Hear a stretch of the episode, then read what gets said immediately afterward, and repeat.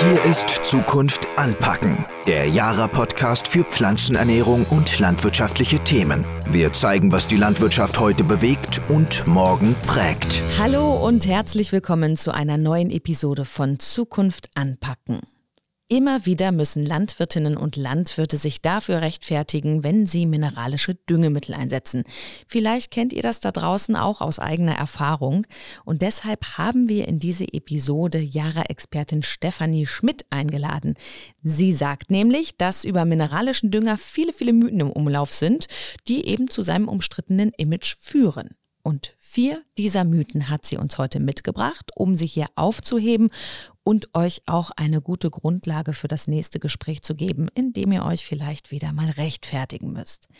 Natürlich ist diese Folge aber auch für alle gedacht, die einfach mehr über Düngemittel wissen möchten und für alle, die gegebenenfalls noch am Einsatz von mineralischen Dünger zweifeln. Und damit herzlich willkommen, Stefanie Schmidt. Ja, hallo Cora. Ich freue mich, dass du mich eingeladen hast und ich freue mich auf dieses Gespräch. Stefanie, du hast ja viel Kontakt zu Landwirtinnen und Landwirten. Ist es denn tatsächlich so, dass die sich immer und immer und immer wieder über ihren Einsatz und ihre Düngemittelstrategie rechtfertigen müssen? Ja, das ist wirklich kaum zu glauben, aber ich kann das einfach bestätigen. Ich bin ja als Beraterin sehr viel in den landwirtschaftlichen Betrieben unterwegs und da muss ich sagen, dass mir doch die Landwirte sehr oft darüber berichten, dass eben sehr viel Desinformation in der Bevölkerung vorherrscht, da ist zum Teil eben die Rede von Massentierhaltung, da wird Tierwohl in Frage gestellt, aber es geht eben auch um solche Themen äh, wie, dass Felder vergiftet werden, weil zu viel Pflanzenschutzmittel, falsche Pflanzenschutzmittel oder eben auch zu viel Dünger ausgebracht werden. Und ich glaube, daran sind auch die Medien nicht ganz unschuldig, weil wir wissen alle, nur Bad News sind Good News und äh, die Medien berichten doch vorzugsweise gerne über Missmanagement in der Landwirtschaft. Äh, ich will ja nicht bestreiten, dass es wie überall in der Bevölkerung, auch in der Landwirtschaft, schwarze Schafe gibt, die sich vielleicht nicht an alle Regeln, alle gesetzlichen Vorgaben halten. Aber wir müssen wirklich festhalten, das ist nicht die Regel. Die meisten Landwirte äh, arbeiten sehr verantwortungsbewusst und sie haben ja nicht zuletzt auch ein eigenes Interesse daran, verantwortungsbewusst zu wirtschaften, weil nur so können sie ihr wichtigstes Produktionsmittel, nämlich den Boden, auch fruchtbar halten damit langfristige gute Erträge erzielen und auch beste Qualitäten für unsere Nahrungsmittel produzieren. Und nicht zuletzt, das darf man nicht vergessen, jede Fehlmaßnahme auf dem Feld kostet ja letzten Endes auch Geld. Und welcher Landwirt hat Interesse daran, äh, Geld zu verschenken? Und deshalb denke ich, ähm, wir können einiges aufräumen an negativem Image und dazu wollen wir uns ja heute über bestimmte Themen auch unterhalten. Du hast vier dieser Mythen mitgebracht und wir möchten die einfach jetzt einmal durchgehen. Damit kommen wir zu Mythos 1. Mineralische Stickstoffdünger sind Kunstdünger und schlecht für die Umwelt. Mineralische Stickstoffdünger oder ganz allgemein mineralische Dünger, die enthalten Nährstoffe. Und äh, zunächst äh, möchte ich dazu sagen, dass es natürlich wichtig ist, dass man Nährstoffe, die man dem Boden entzieht, indem man eben Pflanzen auf dem Boden wachsen lässt und damit auch Erträge vom Feld fährt, dass diese Nährstoffe natürlich auch über die Düngung wieder ergänzt werden müssen, weil ansonsten verringert sich die Bodenfruchtbarkeit und die Erträge würden langfristig sinken. Nun äh, geht es ja speziell heute bei uns auch um mineralische Stickstoffdünger, die eben leider sehr oft oder als Kunstdünger äh, beschrieben werden. Und ich sage mal so, die einen sagen so, die anderen so. Die einen meinen Kunstdünger, das klingt irgendwie ganz künstlich. Und das, was künstlich ist, ist unnatürlich und das kann ja auch nicht gut sein für den Boden. Ja, so wie diese künstlichen Zusatzstoffe, ne, von denen man immer so, so hört in genau. bestimmten Lebensmitteln. Das ist schon ein schwieriges Wort. Genau. Ja. Aber man kann es auch anders sehen. Man kann sagen, es ist eine Kunst, diese Dünger anzuwenden. Und ich will noch ein Stück weitergehen. Äh, Professor Fink von der Universität Ted Kiel hat mal den Satz geprägt, es ist auch eine Kunst, diese Dünger überhaupt herzustellen. Und äh, nun haben wir alle in der Schule mal ein bisschen Chemieunterricht gehabt und haben unter anderem auch etwas über das Haber-Bosch-Verfahren gehört. Das ist nämlich das Verfahren, das den mineralischen Stickstoffdünger produziert. Und was passiert beim Haber-Bosch-Verfahren? Wir nehmen nichts weiter als natürliche Bestandteile aus der Luft. Wir erinnern uns unsere Atemluft. Die besteht zum größten Teil aus Stickstoff, nämlich insgesamt aus 78 Prozent Stickstoff. Der Rest in der Atemluft sind ungefähr 21 Prozent Sauerstoff und weniger als 1 Prozent CO2. Also unsere Atemluft besteht hauptsächlich aus Stickstoff Und dieses natürliche Element wird also aus der, Stickstoff, äh, aus der Luft genutzt und wird unter großem Energieaufwand zu Ammoniak produziert. Und dieses Ammoniak ist dann letzten Endes ja, der, der Ausgangsstoff, um eben Düngemittel wie zum Beispiel Kalkammonsalpeter oder Harnstoff herzustellen. Es ist also eben eine begriffliche Geschichte. Was ist eigentlich Kunstdünger? Und ja, es ist ein Verfahren, das aus organischen Stoffen ein Dünger herstellt. So ist es. Kommen wir zu Mythos 2. Mineralische Stickstoffdünger fördern den Abbau von Humus und lassen damit die Lebewesen verhungern. Harter Mythos, oder? Oh ja, da muss ich sagen, da muss man auch erstmal ein bisschen was aufklären. Ja, Bodenlebewesen oder Bodenleben, was ist das eigentlich? Was wissen wir über das Bodenleben? Äh, ich habe mal ein paar Zahlen mitgebracht. Schauen wir uns mal einen Ackerboden an. Auf einem Hektar Ackerboden gibt es ungefähr 5000 Kilogramm Biomasse. Also ganz allgemein Biomasse, das würde umgerechnet, das mal in Schafen dargestellt, das würden 100 Schafe pro Hektar sein. Das ist alles, also alles Biomasse. Und von diesen 5000 Kilo Biomasse sind ungefähr 2000 Kilogramm Bakterien. Und diese Bakterien stellen eben unser Bodenleben dar.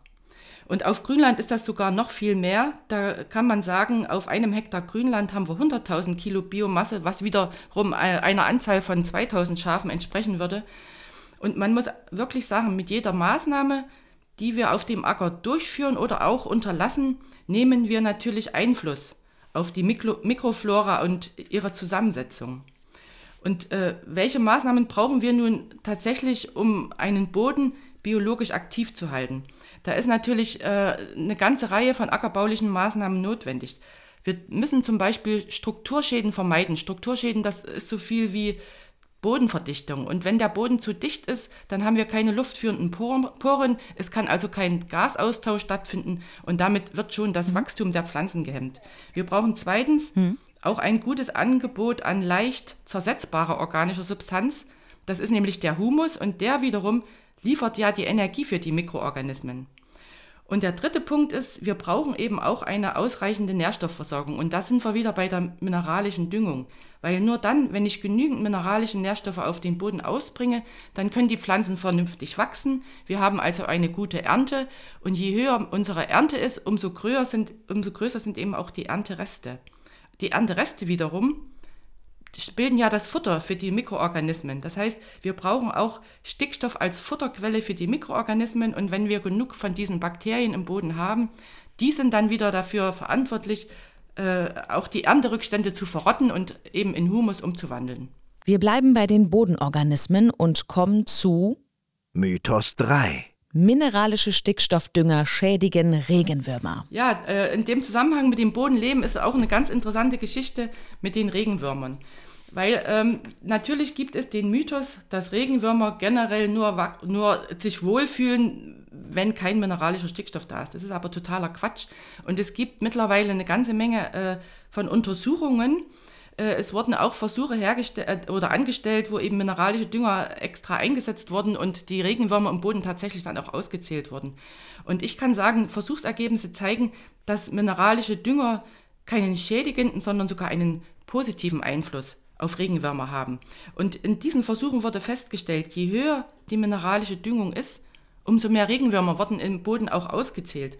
Und da ist es wieder so, dass eben der, es auch einen Unterschied gibt zwischen Ackerland und Grünland. Ich hatte ja vorhin schon erwähnt, dass auf Grünland auch die Biomasse viel größer ist. Das heißt, die Effekte auf Ackerland sind sogar noch stärker ausgeprägt. Und wenn ich also auf Ackerland Kulturen wie Weizen äh, oder Mais, Kartoffeln anbauen will, dann ist es wichtig, dass wir da eine gute Regenwürmerstruktur haben, weil die eben letzten Endes den Boden dann wieder auflockern und auch dafür sorgen, dass ein guter Gasaustausch stattfinden kann. Deshalb also nochmal ganz deutlich, mineralische Stickstoffdünger haben sogar einen positiven Einfluss auf die Population von Regenwürmern. Also ein klares Gegenargument zu diesem Mythos und damit kommen wir zu Mythos 4. Mineralische Stickstoffdünger machen die Böden unfruchtbar. Ja, was ist ein unfruchtbarer Boden? Also man kann natürlich äh, die Bodenfruchtbarkeit runterfahren, indem man schlechten Ackerbau betreibt. Aber letzten Endes ist Bodenfruchtbarkeit auf jeden Fall auch eine Frage des Stickstoffs.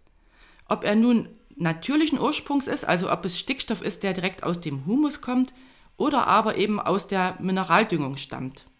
Vielleicht muss man sich mal angucken, in welchen Formen kommt denn Stickstoff im Boden vor. Wir haben also zum einen die organischen Stickstoffverbindungen, die erwähnte ich gerade, das sind also die Stickstoffverbindungen, die ich im Humus wiederfinde. Und äh, diese Verbindungen, diese organischen Verbindungen sind für die Pflanzen zunächst gar nicht so aufnehmbar. Das heißt, organisch gebundener Stickstoff muss im Boden ja zunächst mineralisiert werden, damit er überhaupt pflanzenverfügbar ist. Und dann haben wir die zweite Form, das sind eben die mineralischen Stickstoffverbindungen. Dazu gehört zum Beispiel das Ammonium und das Nitratstickstoff.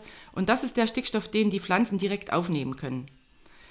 Und mineralischer Stickstoff kann eben durch zwei Varianten entstehen. Entweder, dass eben organische Bodensubstanz, also sprich Humus, mineralisiert wird und damit eben äh, Nitrat und Ammonium entsteht.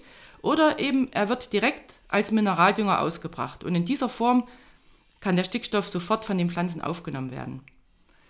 Das heißt, mineralischer Stickstoff, der gedüngt wird, wird zum größten Teil von den Pflanzen aufgenommen und ein kleiner Teil wird über die Mikroorganismen wieder im Boden gebunden. Er dient, wie ich auch eingangs schon mal erwähnt hatte, natürlich auch als Futter für die Mikroorganismen, damit diese dann wieder organische Bodensubstanz umwandeln können. Das bedeutet andererseits, dass eigentlich in der Regel von dem Teil an mineralischen Dünger, den ich im Boden aufbringe, dass eigentlich nur ein ganz kleiner Teil an mineralischen Stickstoff äh, im Boden verbleibt und dass der mineralische Stickstoff zum größten Teil durch die Pflanzen aufgenommen wird und das bedeutet letzten Endes, dass er eben in Ertrag umgewandelt wird und das ist ja das, was der Landwirt mit seiner Bewirtschaftung eigentlich anstrebt. Wir haben vier harte Mythen von dir heute mitgebracht bekommen, Stefanie, und du hast uns da Gegenargumente geliefert. Wir werden noch eine zweite Folge demnächst ausstrahlen. Da wird es nochmal um weitere Mythen gehen, denn ich glaube, es gibt noch viele, viele, viele, die bestehen. Ähm, vielleicht aber einmal eine Abschlussfrage zu dieser Folge. Was würdest du denn Landwirtinnen und Landwirten raten, wenn sie in diesen Rechtfertigungsgesprächen sind? Was, was kannst du aus deiner Erfahrung sagen? Wie kann man das angehen?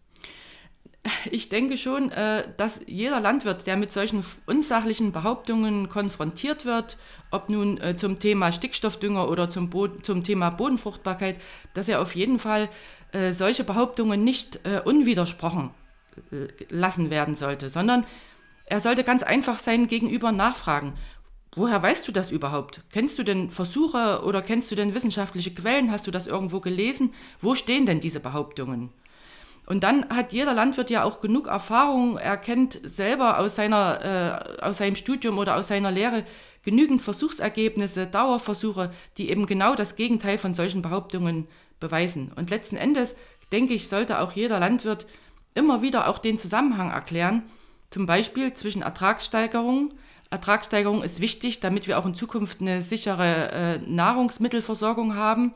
Aber dass eben die höhere Erträge letzten Endes auch mehr Ernterückstände auf dem Boden hinterlassen und äh, dass diese Ernterückstände letzten Endes auch wieder dem, den äh, Mikroorganismen im Boden als Futter dienen und dass damit letzten Endes mineralische Dünger doch sehr wichtig nicht nur für den Boden, für die Bodenfruchtbarkeit, sondern wie gesagt eben auch für stabile Erträge sind.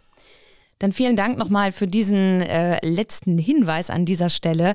Liebe Hörerinnen und liebe Hörer, ja, also es gibt viele Mythen, bestimmt kennt ihr auch so einige rund um Düngemittel. Wir würden uns wahnsinnig freuen, wenn ihr Kontakt zu uns aufnehmt und alle Mythen und Vorurteile, die ihr zum Thema Düngemittel gehört habt, die an euch rangetragen worden sind, für die ihr vielleicht auch nochmal das ein oder andere Gegenargument bräuchtet, könnt ihr gerne an uns rantragen und äh, vielleicht werden wir dann noch eine weitere Folge machen. Hiermit sei aber versprochen, die nächste Folge Folge, die wird demnächst aufgezeichnet und ausgestrahlt. Da geht es nochmal um ein paar weitere Mythen und dann wird Stefanie uns wieder hier Rede und Antwort stehen. Ne, Stefanie, das hast du versprochen.